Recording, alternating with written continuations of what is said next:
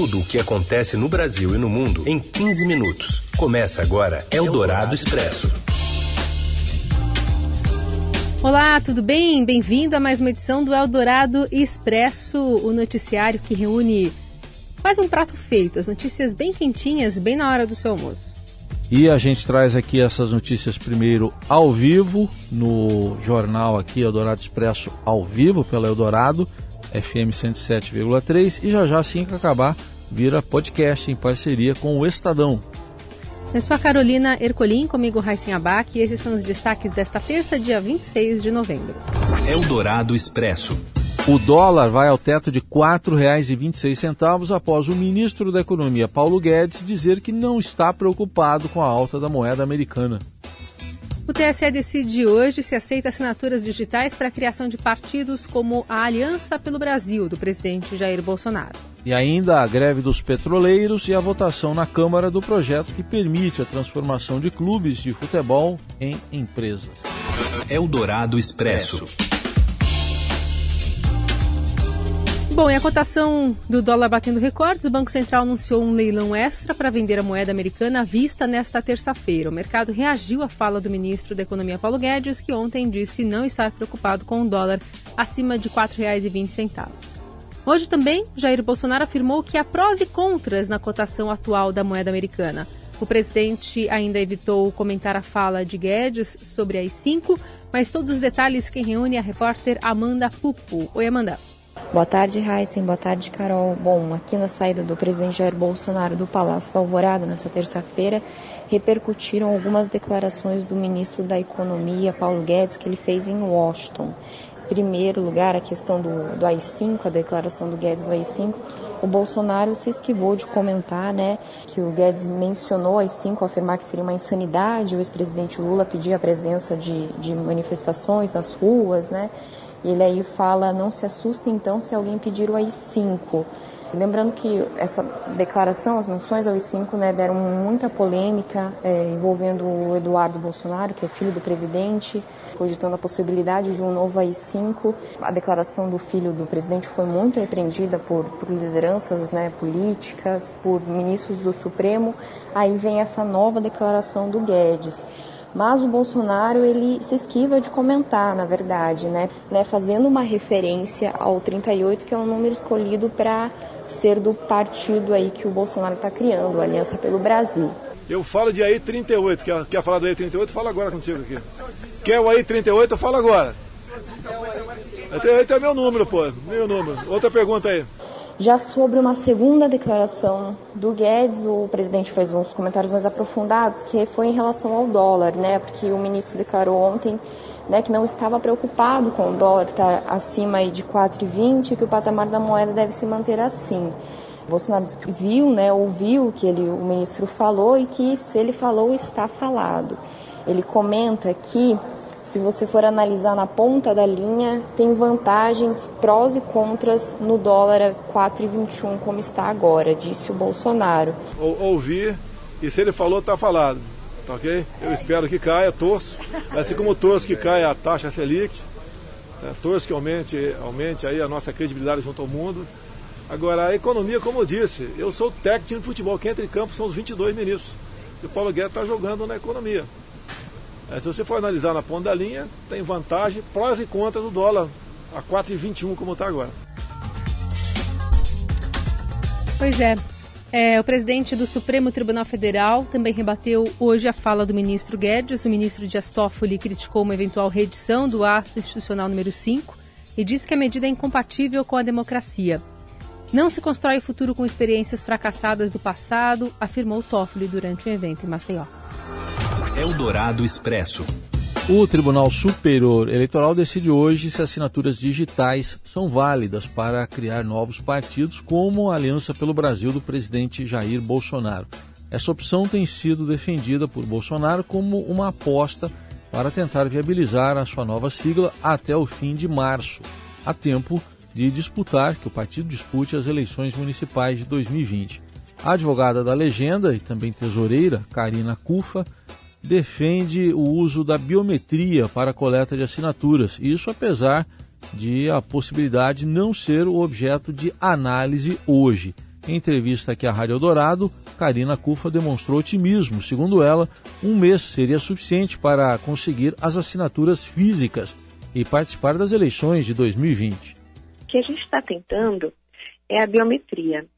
A biometria é o mesmo sistema é, utilizado para votação na urna eletrônica, né? Mesmo que a gente tenha que adotar um sistema manual por uma decisão né, da justiça, a gente vai fazer pelo site toda a orientação passo a passo para ter uma organização. Com organização, a gente consegue também atender os prazos. O que nos, nos preocupa é o prazo que a Justiça Eleitoral tem de 15 dias para checar as assinaturas. Se a Justiça Eleitoral atender esse prazo de checagem, checagem das 500 mil assinaturas em 15 dias, a gente atende o, o prazo e consegue participar das eleições de 2020. Se a Justiça Eleitoral não atender esse prazo de 15 dias, aí fica muito mais difícil, obviamente, porque aí foge do nosso controle. Agora, para nós conseguirmos assinatura de forma manual nesse prazo que tem até o final de março, não tenho dúvida que a gente consegue. Eldorado Expresso. E o Conselho do Ministério Público puniu o procurador Deltan Dallagnol com a advertência por fala sobre também os ministros do Supremo. Essas informações chegam com o repórter Rafael Moraes Moura. Olá, boa tarde. Oi. O Conselho Nacional do Ministério Público decidiu aplicar na manhã desta terça-feira uma advertência ao coordenador da Força Tarefa da Lava Jato em Curitiba, o procurador Deltan Dallagnol.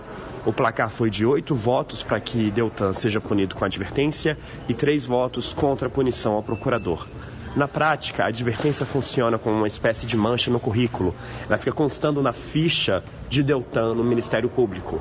Se ele for reincidente, ou seja, se ele for aplicado com uma nova advertência na série de outros processos que estão sendo examinados pelo Conselho Nacional do Ministério Público, isso lá na frente pode se agravar e ser aplicada uma censura contra ele, que é uma punição mais grave do que a advertência. Em que processo o Deltan foi condenado hoje pelo Conselho Nacional do Ministério Público, que é o órgão responsável por fiscalizar a atuação de procuradores, né? Ele foi condenado por dar uma entrevista à rádio CBN em que ele afirma que ministros do Supremo faziam uma panelinha e dava uma imagem de leniência com a corrupção ele se referia a uma decisão da segunda turma do Supremo Tribunal Federal que decidiu retirar trechos de delações que envolviam o ex-presidente Lula e o ex-ministro Guido Mantega, tirar essas delações da Justiça Federal de Curitiba e mandar para a Justiça Federal e Eleitoral do Distrito Federal. O comentário de Deltan, apesar dele não falar explicitamente os nomes, era uma referência aos ministros Gilmar Mendes, Ricardo Lewandowski e a hoje presidente do STF, ministro Dias Toffoli. Ainda hoje à tarde vão ser julgados outros casos que envolvem o Deltan Dallagnol. Um deles é uma reclamação movida pela senadora Cátia Abreu e o outro é um pedido do senador Renan Calheiros para que seja aberto um processo administrativo disciplinar por conta de declarações de Deltan Dallagnol no Twitter para que a eleição para a presidência do Senado, lá no início desse ano, fosse feita de forma aberta, transparente, o que prejudicaria Renan Calheiros. Vamos aguardar o que mais o Conselho Nacional do Ministério Público vai preparar nos próximos minutos. Um abraço. Eldorado Expresso.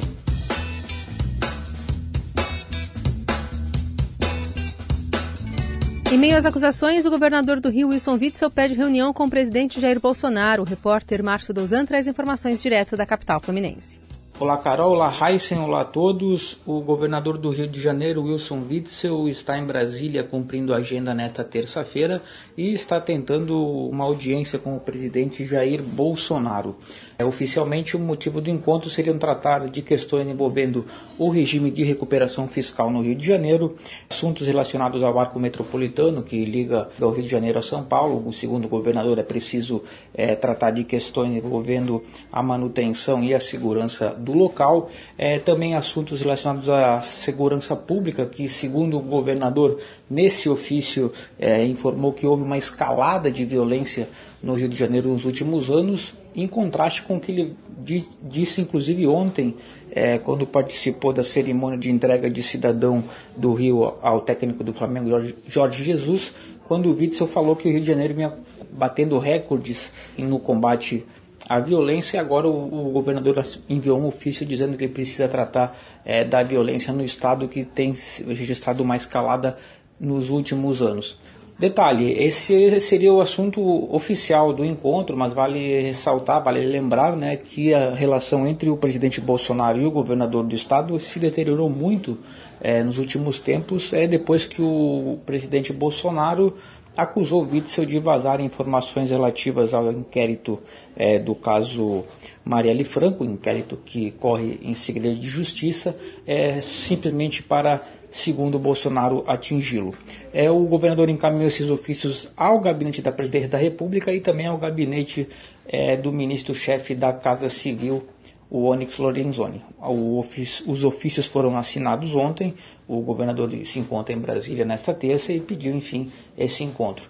Vale lembrar também que na sexta-feira, quando o Bolsonaro cumpriu a agenda aqui no Rio de Janeiro, ele declarou que o Wilson Witzel precisaria ter humildade é, de procurá-lo.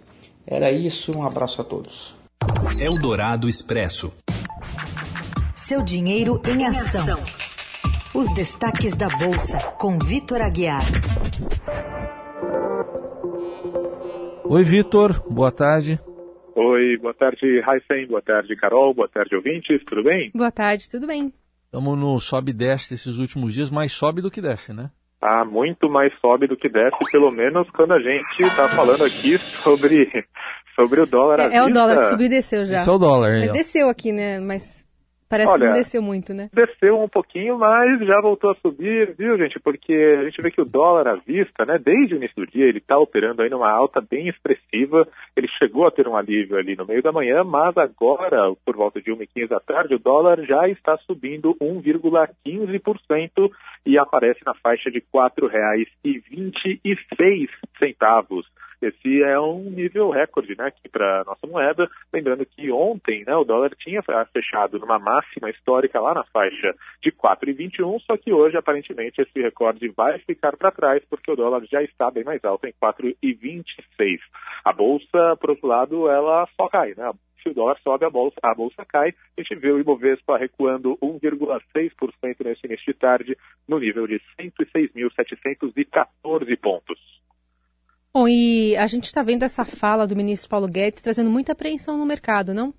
Exatamente. Uh, Carol, ontem, né, o ministro Paulo Guedes ele deu aí uma entrevista bastante extensa ali aos jornalistas e, entre outros pontos, ele disse que os investidores deveriam se acostumar com juros mais baixos e com o câmbio mais alto. A gente já vê né, que a taxa Selic ela está sendo cortada sucessivamente que o dólar ele tinha ali conseguido segurar perto de R$ reais, às vezes ficava até um pouquinho abaixo, recentemente que ele veio puxando mais para 4,20. O ministro ainda disse que o câmbio de equilíbrio é mais alto. E o que é esse câmbio de equilíbrio? Ninguém sabe exatamente, mas se ou o ministro da Economia diz que ele é mais alto, então o mercado automaticamente promove uma correção na taxa de câmbio e tenta descobrir exatamente qual que é esse nível de equilíbrio. Então hoje a gente já chega em R$ 4,26. Muito bem, a gente continua atualizando as informações com o Vitor Aguiar ao longo do dia. Obrigada, viu, Vitor? Eu que agradeço, só lembrando aos ouvintes, seudinheiro.com para acompanhar aí todo o andamento da sessão do Ibovespa e do dólar nesta terça-feira, que provavelmente teremos mais um recorde na taxa de câmbio. Tchau, gente, até amanhã. É. Eldorado Expresso. Empregados da Petrobras em todo o país estão em greve desde ontem, mesmo após uma determinação do Tribunal Superior do Trabalho. Em represália, a empresa recorreu mais uma vez e a Justiça entendeu que a posição dos petroleiros como uma afronta. Agora a Federação Única dos Petroleiros e 13 sindicatos vinculados tiveram um bloqueio de 2 milhões de reais e a suspensão das mensalidades pagas pelos empregados que as sustentam ou que sustentam as entidades. O movimento está programado para ir até sexta e os sindicatos deram a palavra de que o atendimento à população estaria garantido. Eldorado Expresso. Com o apoio da maioria dos líderes partidários, os presidentes da Câmara Rodrigo Maia e do Senado Davi Alcolumbre firmaram hoje um acordo para levar adiante a proposta de tramitação mais demorada para retomar a prisão logo após condenação em segunda instância. Uma eventual decisão assim fica para 2020. Em uma reunião com a presença do ministro da Justiça, Sérgio Moro, ficou acordado que o projeto de lei, uma proposta que tramita mais rapidamente, será engavetado no Senado, que criará uma comissão especial para acompanhar a PEC que tramita na Câmara. A discussão no Congresso ganhou força após a soltura do ex-presidente Lula no último dia, dia, no último dia 8 de novembro. Então, agora há esse entendimento, vai andar muito mais rápido a PEC que está é, lá na Câmara, mas de qualquer forma, qualquer novidade só a partir de 2020. Eldorado Expresso. E os clubes de futebol podem deixar de ser associações para serem transformados em empresas. Quem conta aqui é o Robson Morelli. Olá, amigo. Olá, amigos! Hoje eu quero falar do Clube Empresa. É, Clube Empresa. Os clubes de futebol podem deixar de ser associação para virar empresas é, civil, limitada ou sociedade anônima. Esse projeto tramita na Câmara dos Deputados, no plenário. Esse projeto é do deputado Pedro Paulo, que esteve no Estadão na segunda-feira para explicar melhor como ele funcionaria. E hoje é muito provável que ele seja é, votado no, no plenário para que aí sim ele possa ser sancionado pelo presidente da República, Jair Bolsonaro. É, esse trabalho do clube empresa visa, primeiramente, que os clubes se organizem de forma melhor, sobretudo financeiramente. Visa é, tentar aliviar as dívidas dos clubes de futebol com a União. Hoje existe é, um trabalho dizendo que essa dívida do futebol com a União, ela gira em torno de 7 bilhões de reais. É claro que o governo quer receber esse dinheiro que os clubes devem. E os clubes, pelo menos a maioria, também quer pagar é, essa dívida e, e ter as suas finanças limpas. Os clubes podem se organizar e os clubes organizados podem ter melhor investimento, mais investimento, inclusive de capital estrangeiro, né? Os impostos também seriam mexidos nessa nova proposta. É, teria um imposto único aí na casa dos seus 5%. Uma vez só você paga tudo 5%. Então é isso que o deputado vai defender é, lá na plenária para que mude já para o ano de 2020 toda essa administração dos clubes de futebol. É isso, gente. Falei. Um abraço a todos. Valeu. Bom, e assim a gente encerra essa edição do Eldorado Expresso. Amanhã tem mais. Você se conversa, né? Conversa conosco, dialoga aqui com as notícias usando a hashtag Eldorado Expresso nas redes sociais. Boa terça, tchau. É. Você ouviu Eldorado Expresso tudo o que acontece no Brasil e no mundo em 15 minutos.